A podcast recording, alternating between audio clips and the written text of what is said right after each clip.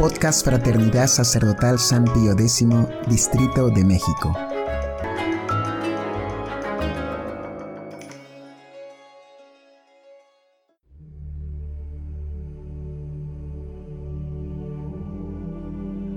Hojita de fe número 56.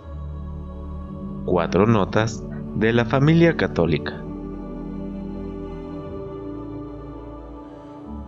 Vivimos en un tiempo en que la sociedad, después de haber sido católica durante siglos, se ha hecho totalmente profana y pagana. Pareciera que la cristiandad, después de haber sido la ciudad de Dios, esto es, la ciudad del amor de Dios hasta la entrega de sí mismo, haya vuelto a ser la ciudad de Caín, esto es, la ciudad del amor propio hasta el desprecio de Dios. En este combate que el infierno despliega contra la cristiandad, los pueblos ya se han perdido. Si algo queda, son algunas familias católicas, aunque con heridas y tristísimas bajas ya que tiemblan las columnas de los hogares y se resquebrajan las paredes. ¿De dónde entonces podrán sacar las familias la firmeza necesaria en esta contienda? De la Iglesia Católica, a través del sacerdocio católico. Así como al Papa le toca confirmar la cristiandad, así también les toca a los obispos confirmar a los pueblos a las parroquias confirmar a las familias y a los sacerdotes confirmar a las almas. De este modo, la Iglesia, siempre a través del sacerdocio, dota a la familia de las cuatro notas de que goza ella misma. La verdadera familia es una, santa, católica y apostólica. 1 unidad. La unidad de la Iglesia tiene su fundamento en la unidad de la fe, sostenida por el ejercicio del magisterio infalible de la Iglesia. No es difícil ver cuánto confirma la unidad de la familia su pertenencia a la Iglesia. Lo propio del hombre es ser racional, y por eso el bien humano por excelencia es la verdad. El hombre debe regir su conducta con cierta sabiduría, que le haga conocer los fines últimos por los que vive y le permitan discernir lo que está bien de lo que está mal. La Iglesia le comunica al Padre y a la Madre esta sabiduría de manera altísima, certísima y pedagógica, como ningún filósofo lo hubiera podido hacer. Padre y madre tienen resueltos todos los asuntos más fundamentales que puedan influir en la dirección de la vida, religiosos, morales, sociales, etc. Es poco y secundario lo que puede quedar en discusión, de manera que la familia, a la luz de esta sabiduría cristiana, tiene una nobilísima unidad de operación pero la iluminación de la familia católica no es sólo desde fuera. Así como el sacramento del orden establece la sociedad eclesiástica, así el sacramento del matrimonio establece la sociedad doméstica. Y así, como el primer don que el sacramento del orden confiere a la jerarquía sacerdotal, es el carisma del magisterio por el que la sabiduría de Jesucristo asiste al Papa y a los obispos, así también las primeras gracias que el sacramento del matrimonio confiere a la jerarquía doméstica, al padre y a la madre, por un carisma que va más allá de su propia gracia y virtud, son luces de sabiduría y prudencia, un suplemento de luz sacramental. La unidad firmísima de la familia cristiana entonces se funda en esta sabiduría que recibe de la Iglesia, y no es más que la participación de la unidad de la Iglesia. Ahora bien, por poco que se piense, se hace evidente que depende esencialmente del sacerdocio católico, En primer lugar, porque la sabiduría cristiana ha sido expuesta con la autoridad del mismo Cristo para el magisterio de los papas y concilios. Pero además, ¿qué padres de familia pueden estar tan instruidos en esta materia que no necesiten el consejo del sacerdote, cuya ciencia propia es la sabiduría cristiana, es decir, la teología? Los padres de familia deben instruirse en la sabiduría cristiana y alcanzar un sentir católico, pero sus ocupaciones les impiden dedicarse de lleno a la teología. A eso se dedica el sacerdote, con especial entrega, con estudios y gracias especiales.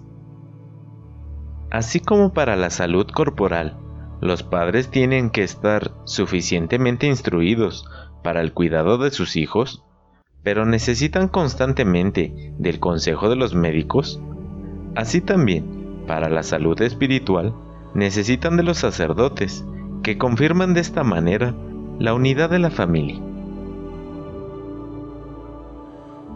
2. Santidad. La segunda nota de la Iglesia es la santidad, y la santidad fluye en la Iglesia de los sacramentos. La familia católica participa de esta nota de santidad justamente por el sacramento del matrimonio, que no solo santifica la unión de los esposos, sino que hace del matrimonio un gran misterio. El insertarlo en el misterio de la Iglesia, como dice San Pablo, este misterio es grande, pero yo lo entiendo en Cristo y en la Iglesia. El fin por el que se constituye la familia católica, el bien común que buscan los esposos al unirse, es cierta y efectivamente la santidad, pues tienen bien claro que el fin principal del matrimonio es engendrar una prole que hay que llevar al cielo. Es la santidad de los hijos, y que el fin secundario, la ayuda mutua, es ayuda en la mutua santificación, porque esta es su mayor obligación en esta vida.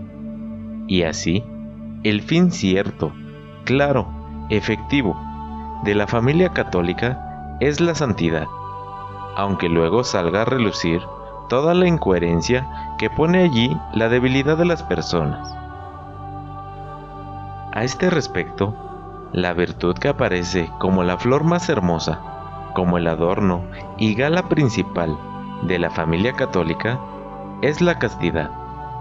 La atracción sexual es ciertamente la pasión humana más fuerte, pues Dios la asoció a la función más importante, que es transmitir la vida.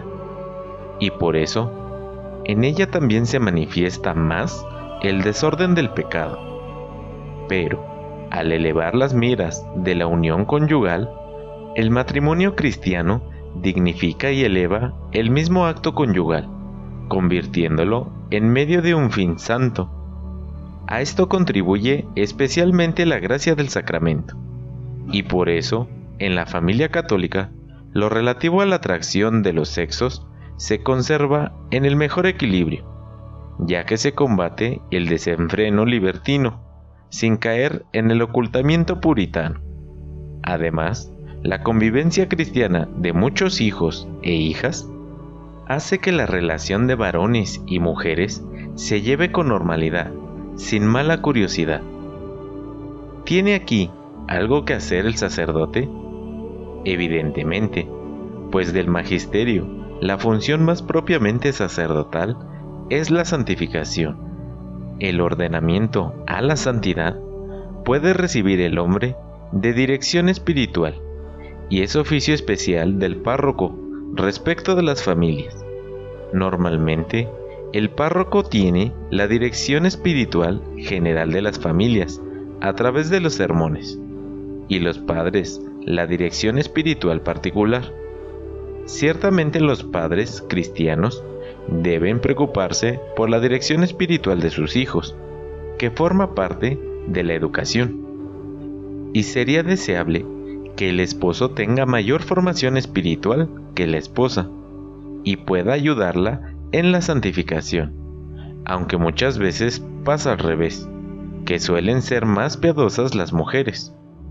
Aún así, en la medida en que un alma es llevada por Dios a una mayor santidad, en esa misma medida necesita una dirección espiritual superior, que solo puede darle un buen sacerdote.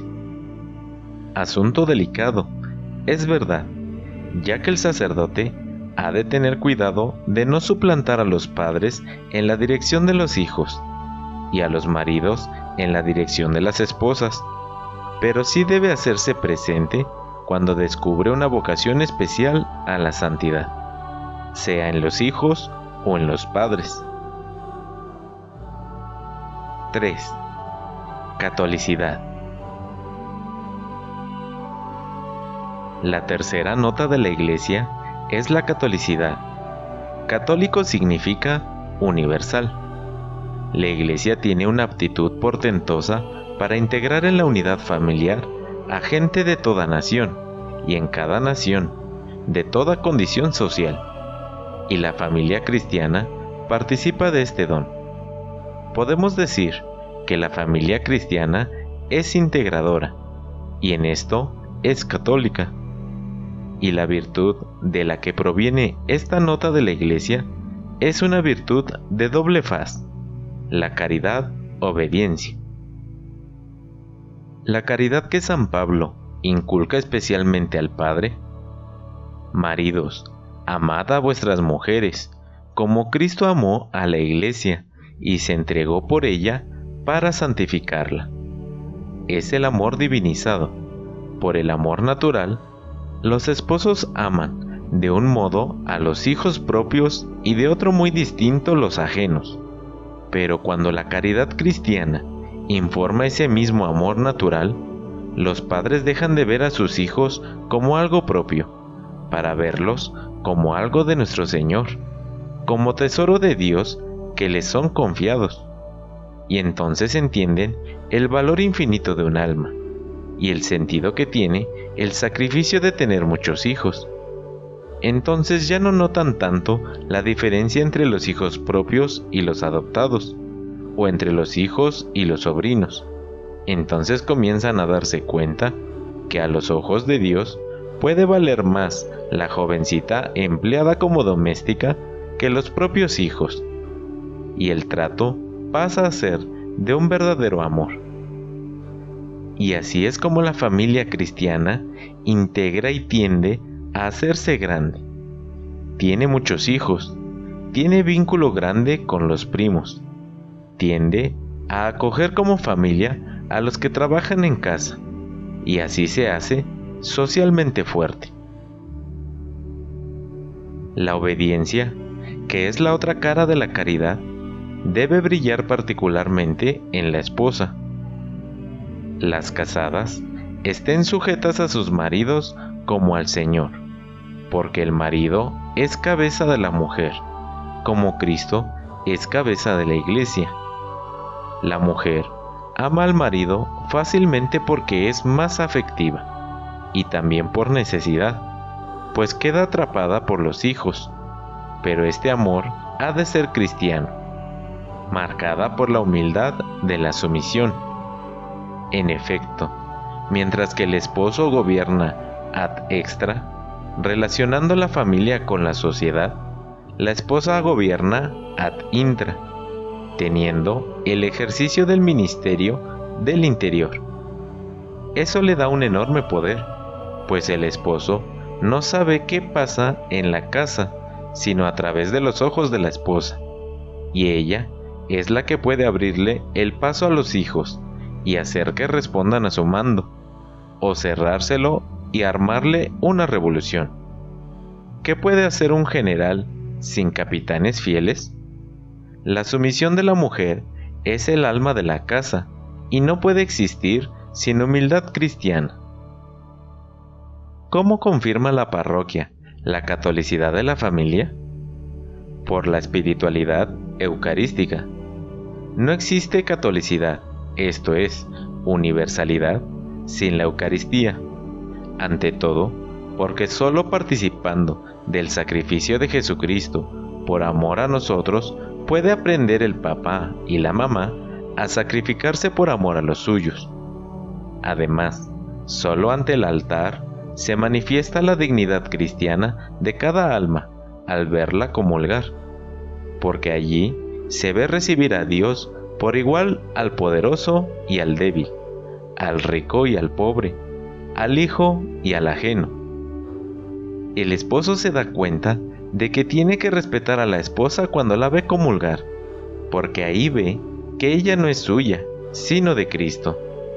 Allí ven los padres que los hijos son de Cristo y no propios, que los hijos ajenos son tan de Cristo como los suyos, que la empleada doméstica no es menos que ellos ante el amor de nuestro Señor.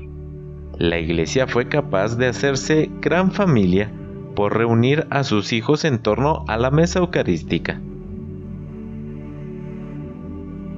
4. Apostolicidad.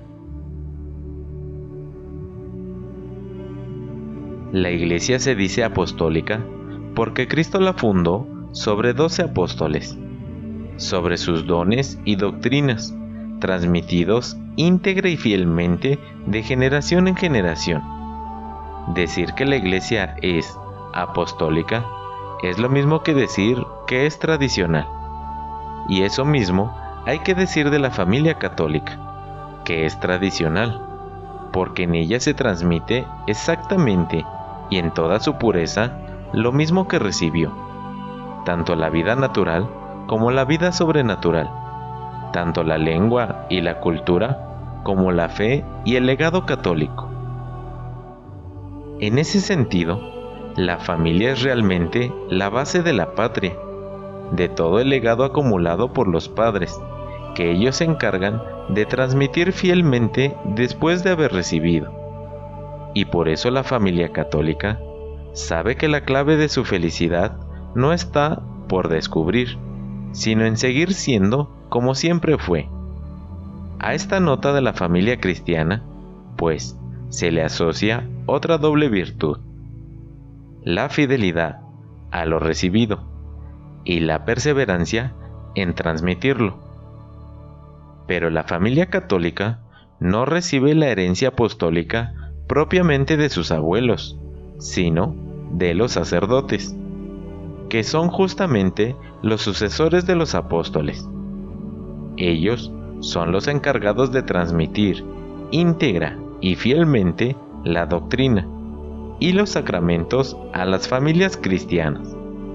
Ellos son los padres que transmiten la herencia a los hijos y el que quiera ser tradicionalista sin sacerdotes está en una herética ilusión porque la indefectible fidelidad de la Iglesia en la transmisión del depósito de la fe está asociada por Jesucristo al sacerdocio.